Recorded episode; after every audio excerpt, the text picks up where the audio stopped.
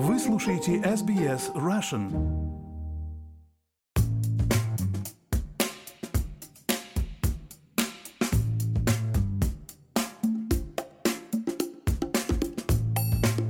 Добрый день, друзья! С вами подкаст Арти на SBS Russian. В этом подкасте мы говорим о русском искусстве, австралийском искусстве, мировом искусстве, а также о тех художниках, которые живут и работают здесь и сейчас, наших с вами современниках. Меня зовут Ирина Бурмистрова, я ведущая этого подкаста, а на связи у меня из Сиднея Ксения Радченко, искусствовед. Ксения, привет!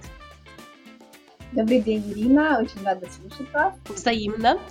Говорить мы сегодня будем об очень важном и большом русском художнике, выставка которого прямо сейчас проходит в Москве в Третьяковской галерее, такая большая красивая выставка, и художник этот Михаил Врубель. Ксения, расскажи, пожалуйста, вот для тебя лично важный в твоей жизни художник? А, ты знаешь, да, хороший вопрос. А, конечно, все москвичи, а я из Москвы, видят Врубеля в Третьяковской галерее, самые масштабные полотна в Третьяковской галерее, не считая явления Христа народа, да, это демоны, а, демон поверженный Врубеля.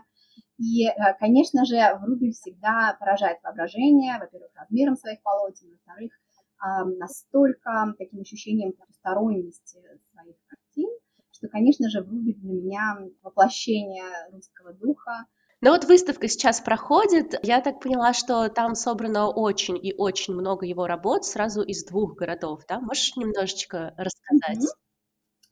Да, 3 ноября открылась эм, монографическая выставка, которая так называется «Михаил Брубель». К сожалению, она открылась в разгар какого-то очередного локдауна в Москве, поэтому не сразу же на нее все пошли, но э, эта выставка планировалась год. Несмотря на то, что мы привыкли видеть Врубеля в Лаврушинском переулке, эта выставка проходит в э, Новой Третьяковке, и эта выставка занимает три этажа. Туда а, привезли работы из Москвы и Санкт-Петербурга, а, а также из несколько работ из Белоруссии и из Армении. За всю историю выставок Врубеля это а, третья выставка, на которой были собраны работы из разных музеев. Первая была в 1920 году, а потом в 1956 году. Как я уже сказала, там три а, этажа и около ста живописных работ, и около 200 графических работ. Кураторы а, хотели обратить внимание публики именно на вот эти вот поздние графические работы, потому что стиль Брубеля такой как будто бы карандашом, он как бы выписывает эти пространства или выпиливает эти пространства. Они очень уникальны, и, а, конечно же, я думаю, что они хотели а, обратить внимание на связь с кубизмом, на то, что происходило в Европе в это время, и вообще в целом потому, как построена эта выставка. А ее, к сожалению, нельзя посмотреть онлайн, да, а может быть, когда она поедет в Петербург, там что-то придумают кураторы. Но а, пока что, да, мы можем только читать и смотреть инстаграмы людей, которые были на этой выставке. Кураторы, конечно же, хотели как-то вписать Врубеля в историю живописи, в то, что происходило в этот момент, несмотря на то, что Врубель – это, конечно же, явление уникальное, и у Врубеля не было какой-то своей школы или мы не можем говорить, что он принадлежал к какому-то течению, настолько он был уникален.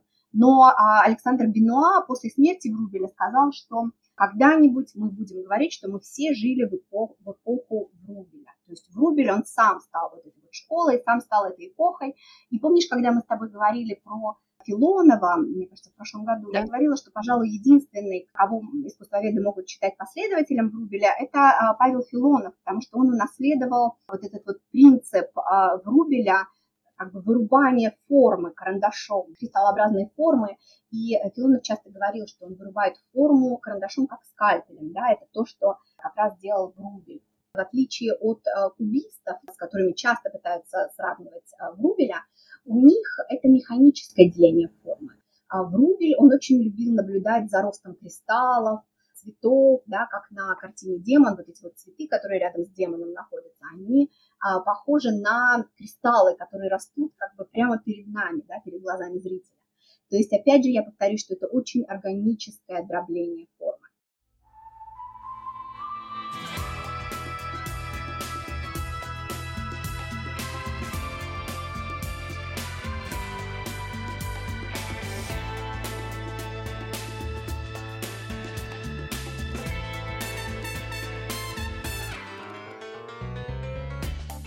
Но вот ты затронула уже картину демона. Я так понимаю, что основное признание этого среди художников и вообще первая такая коллективная его работа с другими известными художниками, это были как раз иллюстрации к Лермонтову, или я ошибаюсь? Да, а ты э, права. В какой-то мере, э, в том смысле, что это были первые его графические а, работы такие, которые принесли действительно ему признание. А, но я не знаю, знают ли наши слушатели, на самом деле Врубель а, получил юридическое образование, как и Кандинский. Он происходил из такой военной семьи, семьи военного юриста.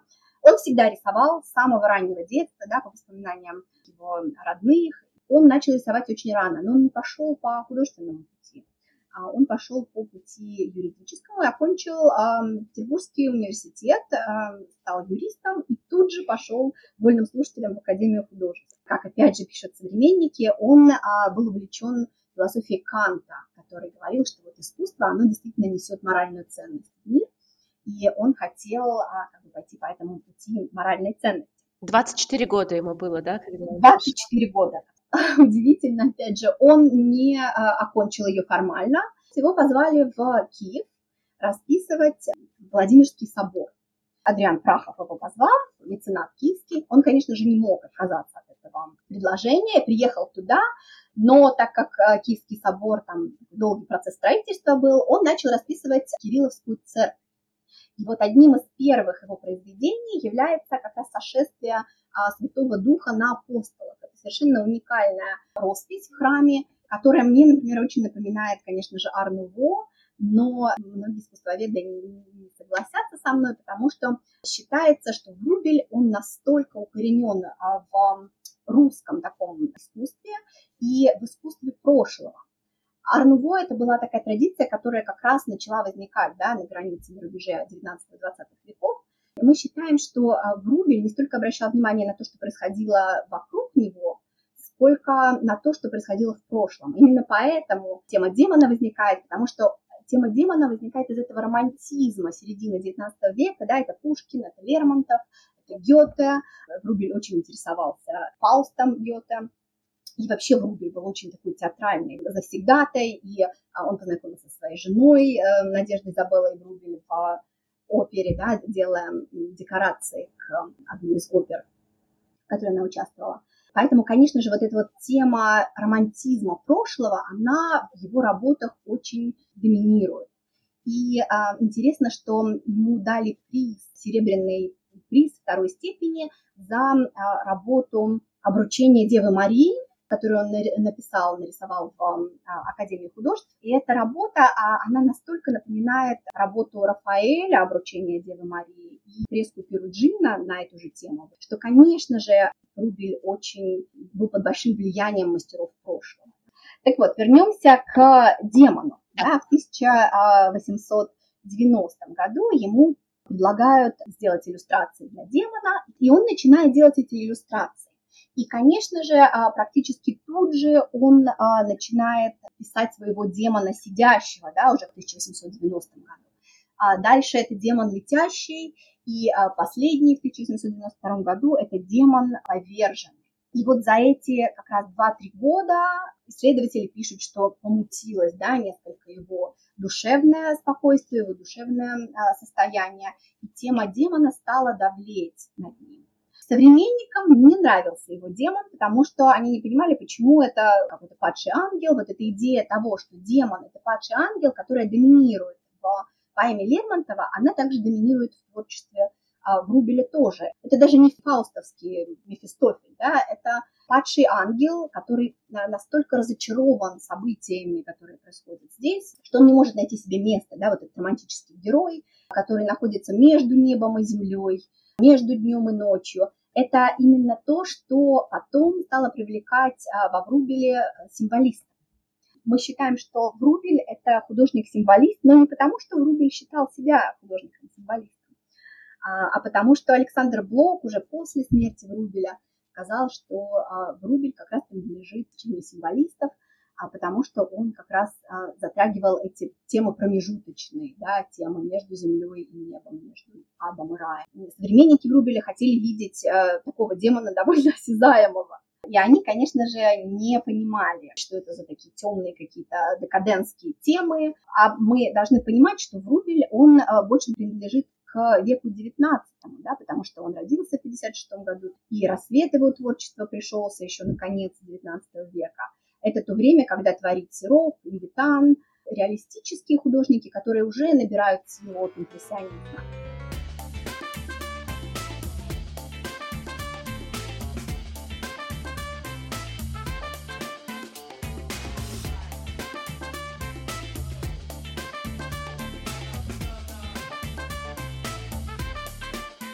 Но у него были при этом такие друзья, которые очень принимали его талант среди вот э, очень важных русских художников. Коровин с ним дружил, Серов, да, вот это вот. Да, и Коровин, и Серов. И самое главное, что как раз способствовало его развитию как художника, это дружба меценатов. Да, это было как раз время, когда Сава Мамонтов, Морозов, а некоторые киевские меценаты привечали художников и чем был знаменит Врубель, это тем, что он а, расписывал их особняки в Москве, в Киеве. Он был очень популярен, и его передавали, вот так можно сказать, из рук в руки. Конечно же, на выставке очень большое количество прикладных работ. Это и изразцы, и майолика, панно, которыми расписывались особняки московских меценатов.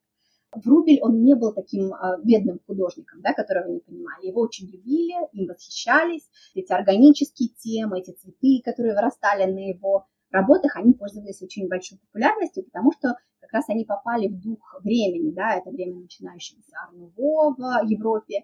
Он же ездил туда несколько раз, да, в своей жизни. У него были итальянские поездки.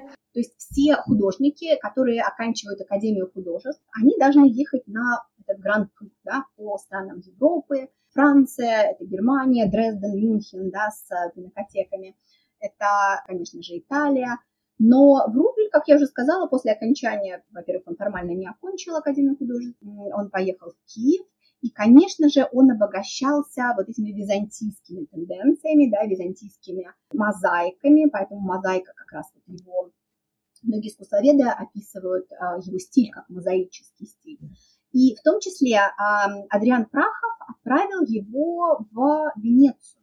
Он провел в Венеции два года, если я не ошибаюсь. Он ходил по а, церквям, он ездил а, на острова Мурана, Бурана, смотрел вот на эту работу со стеклом. И вот эта вот смесь старых мастеров Возрождения и византийских мозаик с их синим а, таким слюдяным цветом смальты, которая сверкает на его работах сейчас, да, она совершенно уникальна. Это то, что рождает переливающийся такой цвет его работ. Знаешь, я хотела еще поговорить а, про вот этот удивительный, один из наиболее пронзительных а, рисунков Грубеля. А, я не знаю, видела ли ты, это портрет его сына, Савы. Этот портрет изображает младенца, а, сидящего в коляске и смотрящего на зрителя таким пронзительно жалобным взглядом. Как мы знаем, Врубель, во-первых, а, увлекался алкоголем, потом вот это вот психическое заболевание. Многие современные исследователи считают, что он был болен сифилисом, что объясняет его быстрый уход и то, что он потерял зрение в последние годы своей жизни. Uh-huh. Большой любовью жизни Врубеля была его жена, как я уже сказала, Надежда Забелла Врубель. Она была оперная певица, она выступала во многих частных операх Савы Мамонтова, где они познакомились. И вот эти вот глаза, которые он изображает на многих своих работах, и глаза демона, и э, глаза царевны лебедь, и глаза этих нимф, э, которые сидят около перламутровой раковины, и вот эти глаза э, Надежды Изабеллы э, Врубель передались их сыну. Он родился с заячьей губой. И вот этот вот портрет, он изображает этого мальчика с грустными глазами, огромными, такими же, как у Надежды. И он сидит в этой коляске и смотрит настолько взрослым взглядом на зрителя. Очень милый и а, красивый ребенок, но, а, к сожалению, он умер очень рано. Да, ему не было даже двух лет. И это стало м, такой отправной точкой а, еще большим витком а, болезни.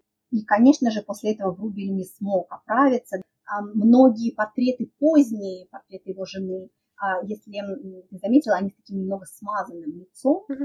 И, конечно же, это поражало и поражает современного зрителя, потому что мы говорим о начале 20 века, а его работы настолько сюрреалистичны и настолько близки к абстракции, что, конечно же, объясняется, наверное, его душевной болезнью, так же, как многие работы Гои, сумасшедший совершенно мир, между небом и землей, опять же.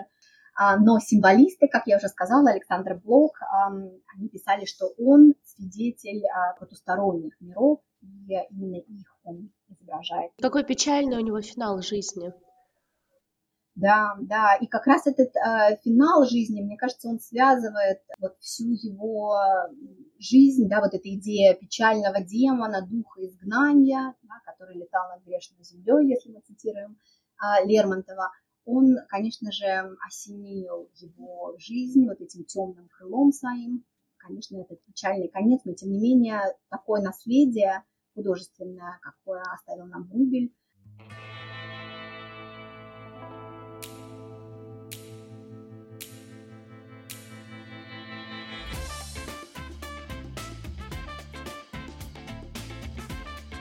памяти Врубеля. Памяти Врубеля такое публицистическое произведение, которое Блок написал после смерти Врубеля. А Блок, он, конечно же, был его младшим современником, потому что он родился почти на 20 лет позже, э, чем Врубель.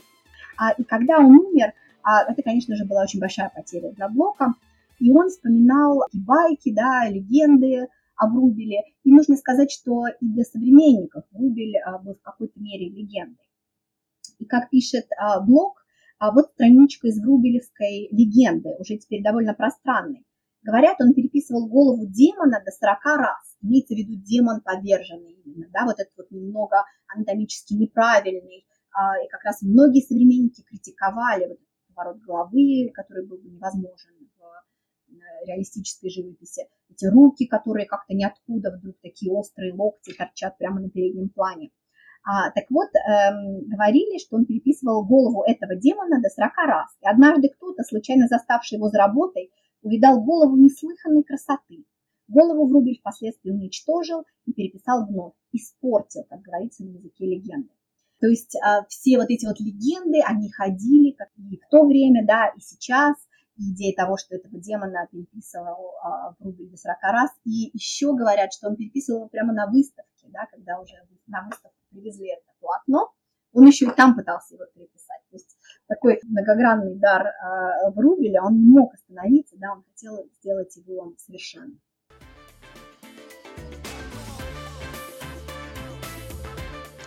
Ксения, спасибо большое. Спасибо, Ирина, очень интересная тема. Да, прекрасно рассказываешь.